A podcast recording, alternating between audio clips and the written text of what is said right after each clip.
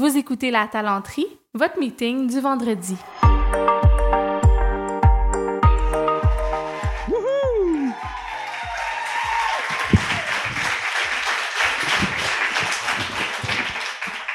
Comment ça va? Ça va Bien. bien. Et vous? Ça va. Hey, c'est, euh, c'est vraiment le fun d'avoir des gens euh, sur scène. On a un sujet vraiment important, Jimmy. Absolument, absolument. On est très, très euh, heureux de vous entendre là-dessus ce soir. J'ai très hâte d'avoir cette conversation-là. On va commencer par mettre la table. On plonge dans le sujet. C'est un sujet euh, dont on entend de plus en plus parler. À la talenterie, on a fait plusieurs podcasts sur la diversité sous tous ses angles. On dirait que on pourrait en parler pendant des semaines, des jours, des mois, puis il faut aussi en parler de plus en plus. Donc, je suis contente de voir que, que c'est un sujet qui est de plus en plus euh, sur toutes les lèvres. Mais j'ai envie de vous demander, euh, vous avez tous des lunettes un peu différentes pour regarder euh, euh, cet enjeu-là. Avez-vous l'impression qu'on a fait du chemin dans les dernières années en matière d'équité, de diversité et d'inclusion au travail? Moi, je dirais que oui. Euh, donc, définitivement, euh, la compagnie, notre- la compagnie d'URL existe depuis avant euh, la pandémie. Je pense, j'ai l'habitude de dire que si la pandémie n'était pas arrivée, et particulièrement le meurtre de George Floyd, on aurait probablement euh, mis la clé sous la porte. Euh, cet événement tragique, puis tout ce qui a suivi, puis les, les événements tragiques qui continuent de, de se passer aujourd'hui, font que ça reste dans l'esprit des organisations et dans l'esprit de leurs employés, dans l'esprit des consommateurs, consommatrices, euh, top of mind, absolument. Donc, est-ce qu'on avance? On avance définitivement. Je pense que on a eu une période peut-être 2020-2021 où on en parlait vraiment beaucoup, que ça, ça a occupé les esprits. Euh, peut-être qu'on faisait pas tant à cette époque. Et 2022-2023, on est, passé à l'action. Euh, on, a, dégagé des budgets, on s'est dit il faut faire de quoi, puis les organisations commencent, euh, commencent sérieusement à mettre des choses en place. Vincent, je te voyais hocher de la tête. Tu es d'accord avec ça? Ben oui, puis tu sais, moi j'ai un podcast aussi. Chloé, ça a été le premier épisode que j'ai diffusé, puis c'était sur euh, la question de l'EDI. Puis tu disais qu'on était euh, au Québec, ben il y a différents niveaux de maturité. Puis nous on se disait, ben sur cinq, je te laisse peut-être expliquer, mais on était entre un et deux. Fait que moi, pour répondre à la question, oui, je pense qu'on ça a avancé. Mais tu sais, sur ton échelle de 1 à 5, est-ce qu'on est plus proche de 3, mettons? Euh, non, je pense pas. donc, donc 5, c'est vraiment euh, champion, championne, euh, all-time, les, les meilleurs des meilleurs. Il y a 0, 1, on, on fait rien, ou alors, ou alors on est dans la, dans la légalité, j'ai envie de dire, ce que la loi nous impose. Puis deux, on commence à faire des choses vraiment intéressantes. Trois, trois, on est bon. Je pense que si on considère le Québec global, c'est loin d'être une conversation mainstream. Ça, ça reste quand même niche, veut, veut pas, même, même si on voudrait que ça le soit pas. Euh, puis peut-être un peu réactif. Donc peut-être que finalement, je vais commencer à m'intéresser à cette thématique-là quand je vais constater que j'ai des enjeux ou quand peut-être mes compétiteurs vont avoir des enjeux. Puis là, je sens que ça va chauffer euh, un peu trop et donc je vais m'intéresser à ça. Euh, conseil, il vaut mieux s'y intéresser avant qu'on ait des enjeux. C'est- largement plus gagnant en bout de ligne. Mélissa, toi, de ton côté, les échos, on a-tu fait du chemin? Je pense qu'on a fait du chemin, mais ça reste quand même que plus on en parle, plus ça soulève des débats, euh, des choses qui devraient pas toujours être débattues en ce sens où est-ce que les droits humains ou le droit d'exister ou le droit d'avoir un emploi devraient être débattus euh, pour que chacun puisse évoluer au, plein potentiel qu'il a. C'est sûr qu'en ce moment, ce qu'on voit aussi dans l'utilisation de certaines communautés marginalisées dans les débats politiques, ça nous démontre qu'il y a quand même un risque de reculer. Il faut en parler pour ne pas reculer, justement. Ben, parlons-en de ça, parce qu'effectivement, dans les médias, euh, il y a des choses quand même inquiétantes qu'on voit. Donc, d'un côté, ce que j'entends, c'est oui, on a avancé, on en parle plus dans les organisations, il reste du chemin à faire. En même temps, euh, puis particulièrement, par exemple, si on pense à la diversité de genre, euh, on dirait qu'il y a certaines choses qui sont matière à débat. C'est comme, est-ce qu'on va trop loin? Est-ce qu'on on, est- on va trop loin en ayant des pronoms comme Yel, par exemple, en essayant d'in- d'introduire l'écriture épicène? Il y a des manifestations. Je lisais un post de Mathé Manuel Daigneault euh, que je suis sur LinkedIn, que je remercie pour sa contribution euh, au sujet, qui malheureusement nous faisait remarquer qu'il y avait 77 manifestations il y a quelques semaines. Là, il y avait un post là-dessus au Canada, des manifestations anti-trans avec un discours haineux. Euh, Qu'est-ce que ça vous fait, vous, de voir ça, le- l'espèce de disconnect avec euh, des choses qu'on voit dans les médias, puis encore pire, des fois, sur les réseaux sociaux? Ben, Je pense que pour cette question précise, c'est que ça heurte les gens parce que c'est physique. Tu sais, je le vois. C'est là, on est dans la différence, on n'est pas dans l'inclusion. Puis parce que je le vois, ça heurte mes croyances. Puis le cerveau, il a besoin d'arriver à la réponse la plus rapide, le plus simplement possible. Puis il a pas envie de se poser des questions. Puis il revient à quelque chose de sécure. Ça me confronte dans qui je suis. Puis là, après, c'est est-ce que je suis ouvert? Est-ce que j'ai envie de poser des questions? Puis qu'est-ce que ça trigger à l'intérieur de moi, tu sais? Donc, même si on est dans une société relativement ouverte, c'est, il y a rien qui est acquis. Et là, dans un contexte du travail, ben, la question, c'est est-ce que j'ai cette représentation chez moi? Est-ce que j'ai ces personnes-là qui sont chez moi? Est-ce qu'on veut attirer ces personnes-là? Et euh, si la réponse c'est non, euh, qu'est-ce que je veux faire? Est-ce que je considère que c'est ma responsabilité aussi comme entreprise? Parce que la diversité, il y en a de toutes les couleurs. Puis la question, c'est si on fait l'image d'un sapin de Noël avec une guirlande, ben, est-ce que j'ai besoin d'allumer toutes les ampoules? Peut-être que moi, c'est juste du vert et du rouge chez nous. Et là, après arrive la question sociale, ben, est-ce que je suis en résonance avec ce qui se passe dans la société, puis je veux prendre parti à ça, je veux me positionner là-dessus? Euh, c'est pas simple. Puis quand ben, il y a cette différence qui semble être brutale, physique, parce que je, je, je, te reconnais pas ou je suis pas capable de te caser quelque part, j'arrive pas à connecter avec toi.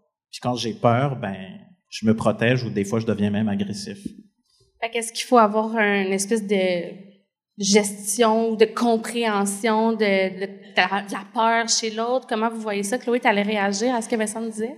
Oui, je pense que ça, ça nous rappelle une notion vraiment importante que quoi qu'il se passe dans les nouvelles, quoi qu'il se passe dans la société, ça s'importe dans les entreprises. Euh, fait que si on pense que euh, une phrase qu'on entend parfois là, oh, nous on fait pas de politique, donc on parle pas de ça à l'interne, ben tu peux choisir de pas en parler, mais les employés vont choisir d'en parler de toute façon. Donc il vaut mieux, être transparent euh, puis réaliste dans, dans, cette démarche là. Euh, donc pas la tête, euh, pas, pas faire l'autruche. Euh, puis le deuxième aspect, c'est que puis un peu pour faire du pouce sur ce que dit Mélissa, moi je trouve que ça fait, ça fait peur. Je me demande jusqu'à quel point ça va venir euh, échauder les initiatives en EDI qu'on a en se disant ouh hey, ça devient vraiment compliqué je, je préfère hey, je vais je vais juste attendre que ça passe puis peut-être que dans trois quatre ans là je vais je vais me mettre à repenser à la thématique euh, ou ou alors euh, on va voir des, des clans euh, encore plus encore plus des clans que ce qu'on a déjà qui vont se former euh, qui, au lieu de travailler vers une inclusion euh, pour tout le monde, totale, euh, vont se demander, ah ben peut-être une inclusion pour eux autres, mais, mais peut-être pas pour eux autres. Fait que, euh, je, pense que définitivement il faut regarder ça de très près, euh, et puis il faut faire attention parce que on, sait que les, les, les avancées sociales, on peut les retirer d'un claquement de doigts super facilement. Mélissa?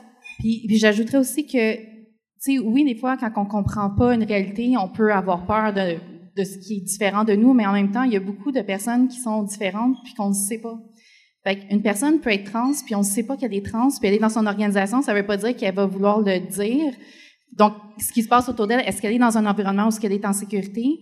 Euh, le fait de ne rien dire ou ne rien faire reste une action en soi, celle d'être silencieux. Donc, est-ce qu'on peut s'assurer que les personnes soient en sécurité dans son environnement? Est-ce qu'on peut s'assurer que nos clients soient en sécurité aussi quand ils font affaire avec nous?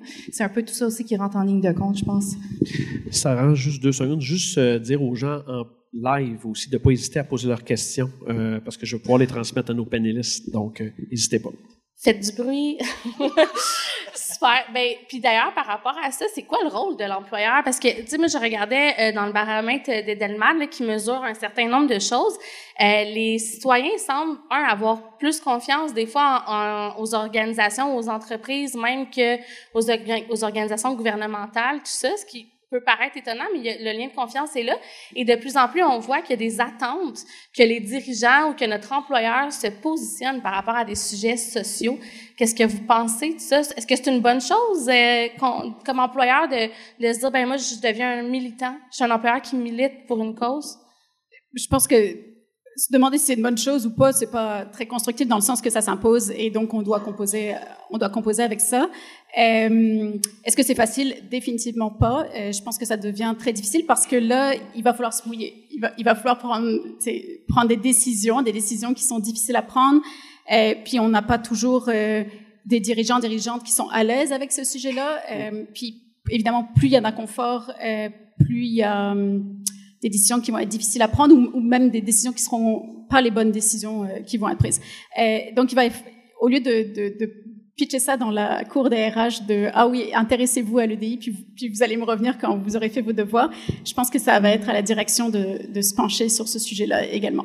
Euh, donc une imputabilité qui va en découler éventuellement aussi.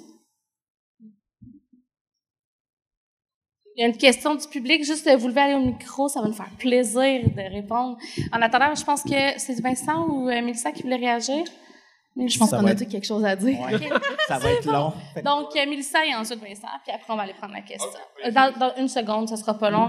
Euh, Mélissa, vas-y. Mais j'avais assisté, assisté à une conférence sur le sujet, puis justement, tu sais, il disait que c'est quand même complexe parce que là, tu as, le board, puis tu as les, les investisseurs, etc. Donc, eux aussi, ils vont avoir quelque chose à dire là-dessus. Puis le mot militant est quand même chargé, veut, veut pas. Euh, fait que, sans nécessairement être militant, quand même, de s'assurer qu'on euh, respecte minimalement tout ce qui est loi au niveau de la santé et sécurité euh, au travail par rapport à la sécurité psychologique évidemment. Euh, mais d'avoir un message à l'interne de on n'accepte pas la discrimination on n'accepte pas euh, des comportements dérogatoires etc ça fait quand même partie de la solution sans nécessairement se mettre comme militant de l'avant. Mais on voit des organisations le faire.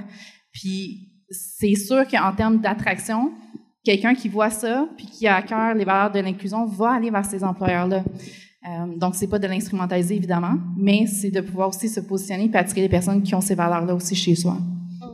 Vincent, rapidement, puis après, on va aller à la question. Non, mais j'allais revenir sur la question des valeurs. En fait, est-ce que je suis un humain qui est réceptif à ça? Oui, non. Puis à un moment donné, ben, c'est ça le système dans lequel j'évolue. Fait que, tu sais, il y a beaucoup d'entreprises, quand on parle de com interne et externe, qui veulent pas se positionner sur rien pour pas faire de vagues jamais. Puis ils réagissent seulement quand il y a des crises, puis que là, ça sort, puis qu'ils sont obligés de répondre aux médias. Mais là, je pense qu'il y a possibilité d'être proactif puis de bien faire les choses. Si on y croit fondamentalement, nous, comme entrepreneurs ou équipe exécutive, parce que tout part de là. Fait que si j'y crois pas, je vais pas le faire, puis ça va être un show de boucan. Le, le- le statu quo coûte de l'argent euh, également. hein.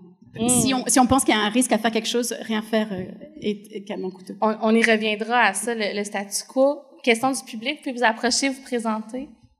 Bonsoir, je m'appelle Axel. Euh, C'était une question pour euh, vous tous. En, en début de conversation, vous avez dit que vous avez vu une amélioration par rapport à une situation euh, 2020-2021. Je voulais savoir c'était quoi les éléments qui vous permettaient de pouvoir dire qu'il y avait une amélioration?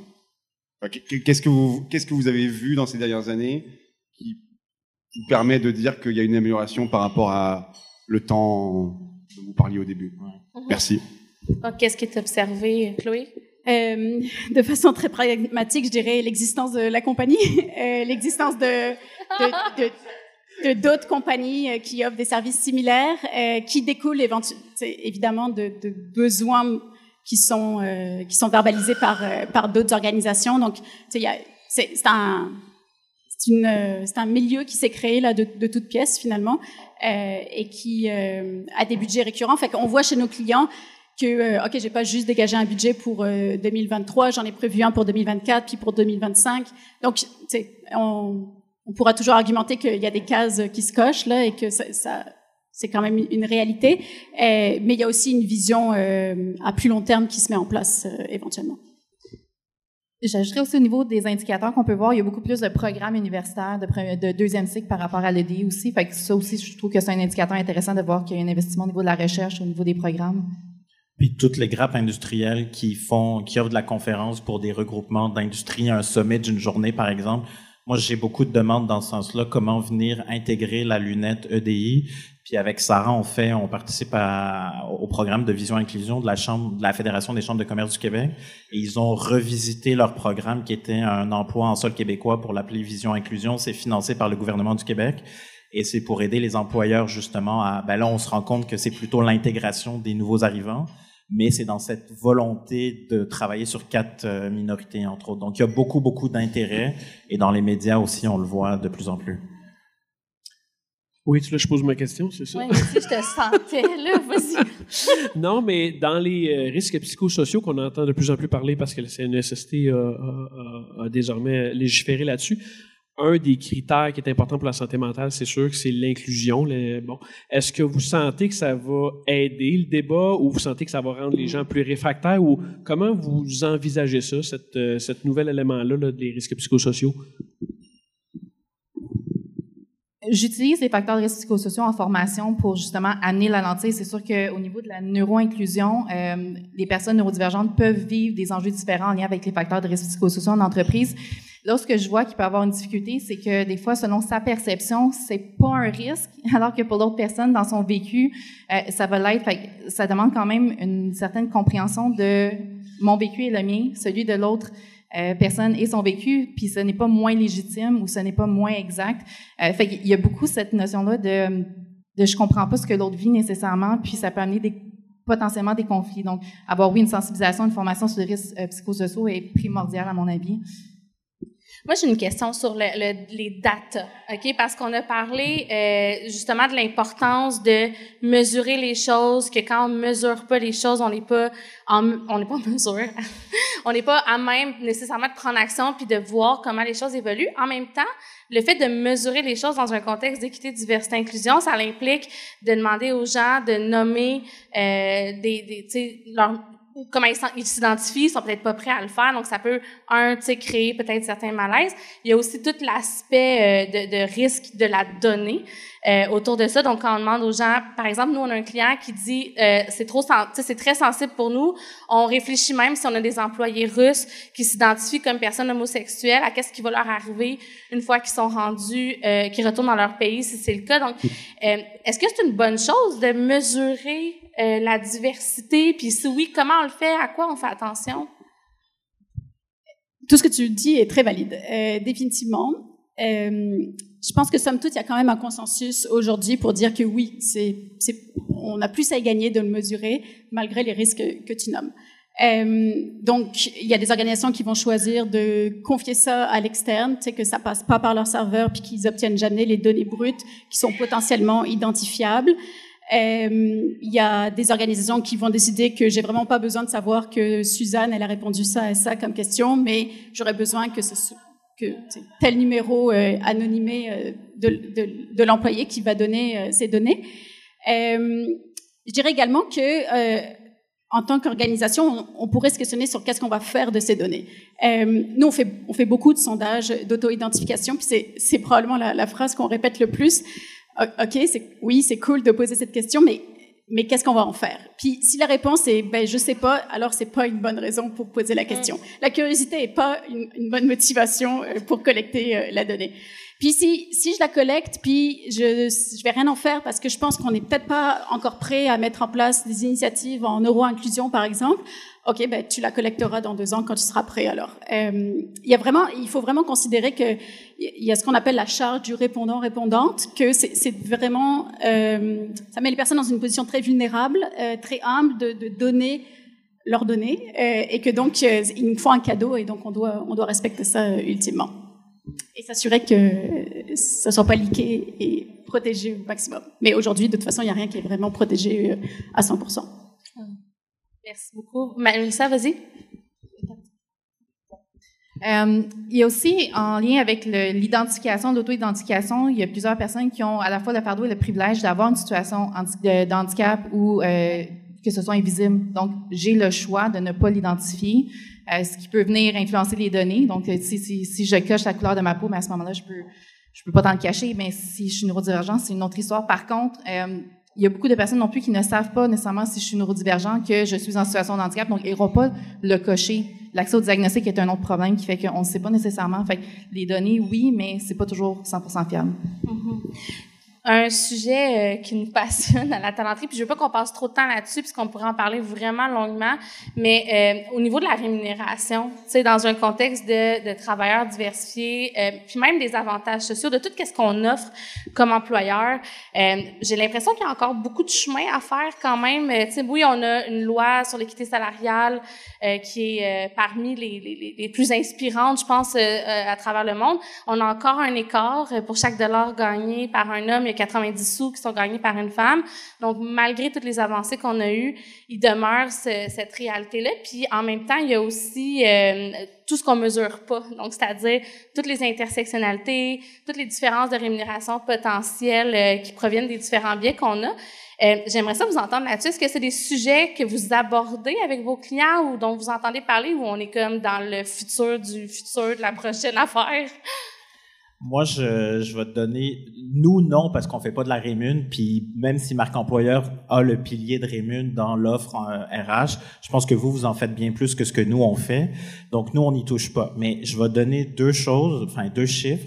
Le World Economic Forum nous informe que c'est dans 150 ans que les femmes gagneront la même chose que les hommes. Et les femmes, selon l'ONU, seront complètement légales de l'homme dans 300 ans. Donc, sur ta question de l'intersectionnalité, moi, la réponse que j'aurais à offrir, c'est ben, le problème, c'est l'argent, euh, c'est la nature humaine dans tout ce qu'elle a de beau, mais aussi de dégueulasse, et toute l'exploitation que parfois euh, encore on traîne dans les organisations. Donc, si je sais que je peux payer moins cher une personne, ben, je vais peut-être essayer. C'est un peu ça le mindset qui est là. Puis je suis pas sûr, je, je, je sais pas jusqu'à quel point c'est une question de, ben parce que toi, t'as ça, puis ça, puis ça, que je suis encore plus chiche avec toi. Je pense que c'est ce, ce, rapport économique et transactionnel qu'on entretient avec les gens parce que dans ressources humaines, il y a ressources. Donc, il y a tout un rapport économique aussi qui est là, qui vient fausser les choses. Et euh, voilà. Euh, pour, pour, répondre à est-ce qu'on est-ce qu'on rêve ou c'est dans le futur, je, pense que c'est dans le futur, mais je pense qu'on commence un tout petit peu à en parler ou à prendre une réalisation sur euh, ben, mes avantages sociaux si je pense pas aux différents groupes qui, que j'ai à l'intérieur de mes organisations. Ben, comment est-ce que je vais pouvoir leur offrir des avantages sociaux qui seront vraiment avantageux? Euh, en sachant donc on revient à qui, qui compose ma main d'œuvre, donc peut-être une, une, collecte de données. Puis après, à, à se demander euh, que euh, c'est pas parce que euh, je sais pas, j'aurai 90% de main d'œuvre masculine que tous les hommes dans mon entreprise veulent la même chose au niveau de leurs avantages sociaux. Donc tendre doucement vers de la personnalisation, puis réaliser que cette intersectionnalité, c'est une réalité, c'est super important pour des, des, tas de personnes et qu'on devrait la considérer jusque dans ce qu'on offre comme avantage à nos employés finalement. Je vais inviter les gens, si vous avez des questions, là, je le sais même, j'ai perdu le fil du temps. On est, il est quelle heure? 46. Il était 46, donc on va comme commencer à rapper bientôt, mais si vous avez des questions, vous voulez venir au micro, euh, gênez-vous pas, on est là pour répondre à vos questions en live. Sinon, je vous, ben, vas-y, t'avais-tu, euh... Sinon, euh, je vous relance euh, sur une autre piste. Est-ce qu'on peut prétendre ou aspirer à être inclusif? Sans nécessairement viser la diversité. Fait que de dire, nous, on fera pas d'initiative pour se forcer à diversifier notre main-d'œuvre, mais on va réfléchir à quand on a des gens à l'interne, vraiment s'assurer qu'on a des bonnes pratiques puis qu'on est un employeur inclusif. Est-ce que ça, c'est des choses euh, qui se peuvent? La poule ou l'œuf? La poule et l'œuf. La poule et l'œuf. ben, moi, je pense que si tu es inclusif, tu es beaucoup plus à même d'être diversifié parce que c'est un mindset. Donc, tu sais, tu as parlé de George Floyd euh, dans les analyses médias et tout. Après son décès, beaucoup de campagnes de pub ont été faites. Puis là, tout d'un coup, il y avait une énorme représentativité. Puis une fois que c'était euh, nouvelle classée, ben oups, on a diminué aussi cette représentativité. Donc, je pense qu'il y a eu beaucoup de comment je peux en profiter. Et c'est pour ça que pour moi, euh, ben, il y a cette question de tokenisme aussi. C'est toi qui m'avais un peu formé là-dessus. C'est que ben si si, je, si tu incarnes quelque chose parce que tu es différent, je t'intègre dans mon milieu de travail, mais mon milieu, mon système ne change pas. Tu vas échouer au nom de la de ta minorité et donc la fois d'après, on leur fera pas. Donc c'est pour ça que pour moi, c'est une question de mindset, d'inclusion, d'ouverture, de conversation, de faire de l'espace, d'aller à la rencontre de l'autre, de vulnérabilité, d'humanité. Puis un truc qui a pas été dit encore dans tout ce que moi j'observe puis les conversations qu'on a, c'est il y a toute la responsabilité individuelle parce que là on parle de l'employeur puis du collectif, mais l'employeur c'est qui? C'est qui l'employeur? Et dans la conversation réelle, concrète, tangible entre deux, trois, quatre individus, ben c'est tes croyances avec les miennes, ton histoire avec mon histoire, puis comment on se retrouve là-dedans. C'est pour ça qu'on en revient à une question de valeur, puis une question de posture, puis une question de mindset. Et pour moi, si on est inclusif, on est, est-ce qu'on est forcément diversifié? Pas forcément non plus, mais d'office, je pense qu'on a un terreau fertile pour la diversité. Chloé? Euh, je pense pas que l'inclusion c'est quelque chose qu'on nous donne comme ben oui vous êtes inclusif vous autres. Je pense, je pense que c'est on, de, on devrait pas le considérer comme euh, une ligne à franchir à laquelle on, on va jamais revenir en arrière, mais plus un effort continu qu'on doit faire en tant qu'organisation. Euh, et peut-être que si on a beaucoup de chance et qu'on fait beaucoup d'efforts, euh, certains de nos employés vont nous dire euh, et je me sens bien ici, c'est un environnement de travail inclusif. C'est comme le, premier point que je dirais. Je pense qu'il n'y a pas de dérive à chercher à être inclusif. Il y a complètement des dérives à chercher à vouloir diversifier sa main d'œuvre à tout prix. Donc le, tokenisme en, en, fait partie définitivement. et puis quand on quand on cherche à être inclusif, on, on on va, on va travailler sur notre attraction de talent aussi par la bande. Euh, donc, c'est beaucoup plus facile de, de travailler à l'interne, de se questionner sur comment est-ce que je peux, faire mieux les choses, puis après de tendre à développer des campagnes de recrutement, peut-être ciblées sur des groupes qu'on sait être sous-représentés dans notre entreprise, euh, versus l'inverse qui est de je vais ramener des gens, puis après je vais me questionner sur est-ce que ma culture est inclusive? La réponse est probablement non. Tu sais. Justement, Vincent, là-dessus, parce qu'on tourne autour, là, mais la marque employeur, sais, comment est-ce qu'on peut propulser, est-ce qu'on peut propulser euh, notre euh, notre marque employeur avec des valeurs qui sont fondamentales qu'on met de l'avant d'équité, diversité, inclusion? Est-ce que euh, ça peut se nourrir ou c'est vraiment juste c'est quelque chose qui arrive parce qu'on est comme ça? Est-ce qu'on peut un peu le pousser un petit peu en envoyant des messages à l'interne euh, pour faire évoluer notre culture, nos réflexions, d'un point de vue euh, marketing? Ma question était longue. Tu comprends ce que je voulais te demander? oui. euh, ben, j'en reviens. Moi, je crois qu'il y a une seule identité, donc ouais. il devrait y avoir qu'une seule marque, c'est la marque corporative qui a une déclinaison employeur, une déclinaison client, une déclinaison investisseur. Donc, si j'ai ces valeurs-là ou ces croyances-là euh, à la base, ben ça va faire partie de mon écosystème et donc normalement, plus naturellement, puis en cohérence avec nos actions quotidiennes, ça devrait vivre. Après, là, on vit dans un monde où l'entreprise est un microcosme ou une représentation à plus petite échelle de la société. Fait que si on en parle, si on le demande, les nouvelles générations posent des questions, ben on, va vouloir tendre vers ça. Puis, je pense qu'avec, Attribut s'appelle attribut parce que chacun a ses attributs comme avec le T à la fin, fait que chacun a sa différence. Et chaque projet de marque employeur va être à l'image de l'entreprise. Et donc, chaque campagne puis chaque réalité va être à l'image de qui ils sont. Donc, je pense que si tu restes fidèle et intègre, ben, c'est pari gagné. Donc, reste dans ta talle. Puis, puis voilà, tu sais, je, ouais. Mélissa, t'avais-tu quelque chose à ajouter? Vas-y. Euh, J'ajouterais juste aussi que, tu sais, si on veut attirer la diversité, puis qu'on n'est pas inclusif à ce moment-là, euh, on, puis qu'on met de l'avant, par exemple, une marque employeur avec des photos stock euh, très diversifiées, puis que la personne arrive chez nous, puis que tout le monde est tout pareil, on, on, crée un disconnect, puis là, ben, on brise le contrat psychologique entre le, la personne candidate et l'entreprise, parce que là, on a vendu quelque chose qui n'était pas vrai. Donc, c'est quoi les artefacts, c'est quoi les éléments en place au niveau de l'inclusion qui fonctionnent aujourd'hui, qu'on sait qu'on peut dire, c'est vrai, c'est comme ça chez nous, venez, vous allez être en sécurité, vous allez être bien, vous allez pouvoir évoluer, euh, mais de pas sugarcoater ce qui est pas encore actif, puis de montrer aussi où est-ce qu'on veut aller. On n'est peut-être pas encore où ce qu'on voudrait être, mais on fait des choses pour s'y rendre, puis c'est important de les mentionner. Oui, c'est ça que je voulais dire, pardon, de juste 30 secondes, sur la vision, oui. effectivement. J'ai fait la paix, dans mon rôle de consultant sur ta réalité, t'arrives de où, puis ce qui est vrai aujourd'hui, puis ce que tu tends à faire. Fait que je pense que si tu trouves un équilibre juste, puis que tu le cadres bien dans le cadre des entrevues, par exemple, là, il n'y a pas de fausses promesses. Donc, si tu arrives à dire, ben, on a cette intention, voici à peu près où est-ce qu'on est aujourd'hui, je pense qu'on c'est déjà un pas dans la bonne direction.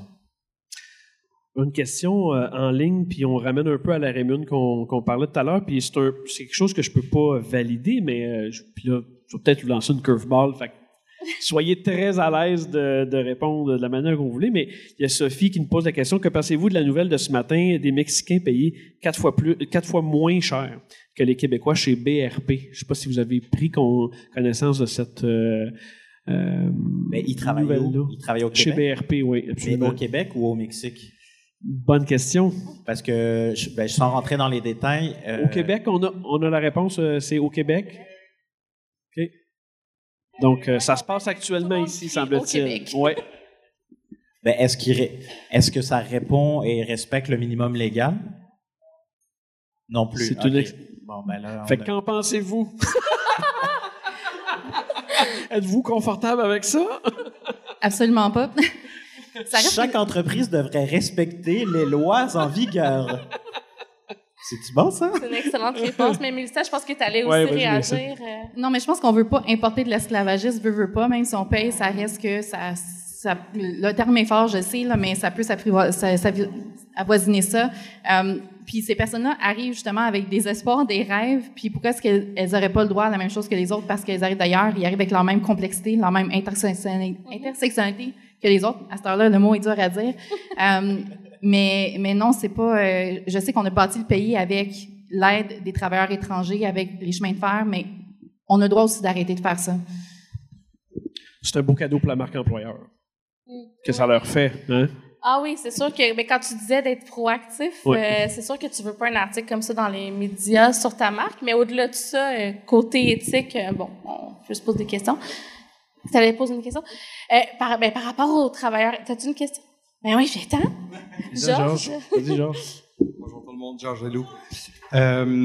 j'ai, je rencontre souvent des gestionnaires.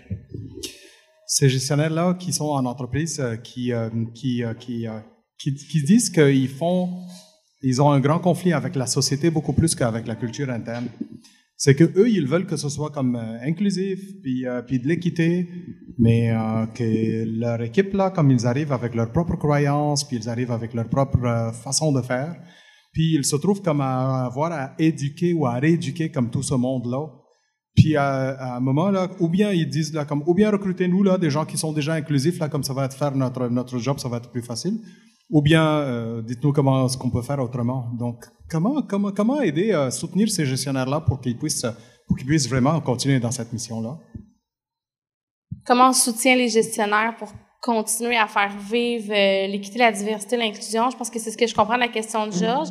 C'est quelqu'un qui a envie de répondre je, à ça? Euh, je vais peut-être me tenter à une piste de réponse complètement incomplète puis marcher sur tes plates-bandes en même temps, mais je me, me questionnerais sur à quel point ces employeurs-là ont des valeurs qui sont vraiment clair, euh, clair pour eux autres, puis clair pour euh, pour euh, pour ce qui communique à l'externe dans leur communication.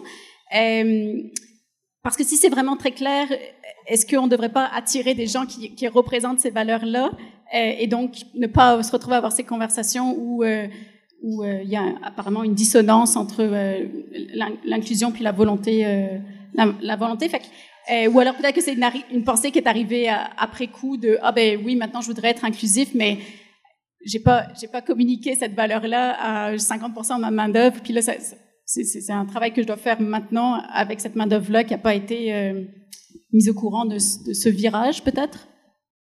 J'ai pas compris. Est-ce que tu peux répéter dans le micro pour les gens à distance? Oui, Georges. C'est ça. Georges a dit, euh, ou alors dans un contexte de pénurie de main-d'œuvre où finalement, euh, ben, il n'y a peut-être pas tant de choix et qu'on a recruté les personnes qu'on a pu trouver euh, qui ont bien voulu travailler pour nous finalement. L'épisode tire à sa fin, puis moi, il y a un sujet que je vais quand même aborder euh, avant qu'on qu'on close ça, puis qu'on aille à l'entracte. Euh, c'est le niveau de la... Là, je change complètement, suivez-moi. Donc, au niveau de, quand on parle de diversité, c'est sûr que souvent les thématiques qui reviennent, tu sais, équité homme-femme, euh, la diversité sexuelle et de genre, on a parlé de, de plusieurs sortes de diversité. On n'a pas parlé de neuro-inclusion tant que ça, puis on a une spécialiste sur le panel, puis j'avais envie de vous lancer la question... Euh, à savoir si à quel point est-ce qu'on est rendu à même regarder la diversité d'un point de vue plus large, c'est-à-dire d'inclure même la manière dont les cerveaux fonctionnent. Euh, Mélissa, je vais t'envoyer évidemment cette question-là. Je te dirais qu'on on est chanceux en ce sens où les gens sont curieux, en ce sens où euh, on voit une ouverture parce que c'est beaucoup de personnes dont les enfants vont avoir des diagnostics, donc qui ont cette ouverture-là, ils voient les discuter. Puis bon, on s'entend qu'il y a quand même une composante génétique, donc si l'enfant l'est, il y a des chances que les parents le soient aussi.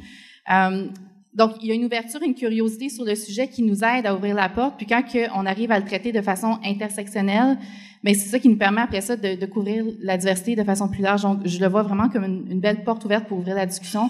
Beaucoup de curiosité, mais beaucoup de méconnaissance aussi, beaucoup de stéréotypes, euh, qui fait que c'est, il y a beaucoup de déconstruction à faire. Déconstruction. Merci beaucoup. Est-ce que quelqu'un a envie de réagir à ça? Sinon, on va inviter les gens à vous suivre tous et chacun, chacune sur LinkedIn. Euh, merci d'avoir participé au panel. J'invite aussi, si jamais vous les avez trouvés sharp, sachez qu'on les a tous et toutes reçus euh, au podcast aussi euh, par le passé. Donc, Chloé est venue nous jaser, Vincent, Melissa aussi. Merci de nous avoir fait confiance, d'avoir été là ce soir. On va faire des petites plugs de fin pour voir dans quel projet on peut vous suivre cet automne. Je vais commencer par toi, Melissa.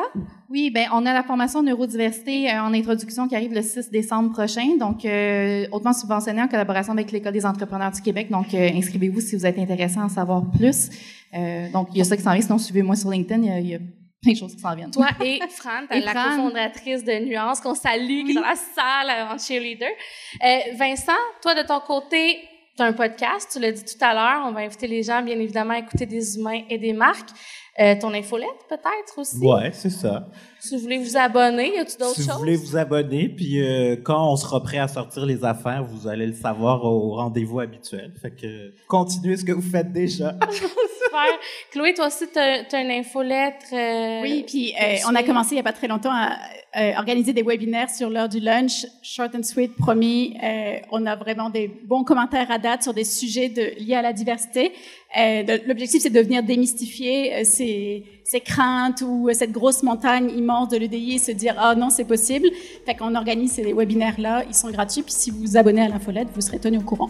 Et j'en ai entendu parler dans un meeting euh, deux, trois fois. hein? Oui, on en a entendu parler. Puis nous autres, on plug quelque chose, Jimmy, euh, la talenterie? Euh, Raymond Delacare. On ben, dis-le plus fort.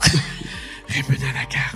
On a lancé un produit qui s'appelle Rémi dans la carte. Si vous êtes curieux, vous êtes curieux de voir ça, suivez-nous. On a une infolette, un podcast. On, on est sur LinkedIn, euh, nous autres aussi. euh, LinkedIn Addict, euh, on s'assume. Merci d'avoir été là. euh, vraiment. Merci. Vous On restez avec nous pour euh, la suite? Allez-y, allez-y. Ben oui, on vous laisse. Euh, vous restez avec nous pour la suite. Donc, n'hésitez pas à les, euh, à les interpeller si vous avez des questions. Merci beaucoup pour votre participation. C'est vraiment très apprécié. Merci.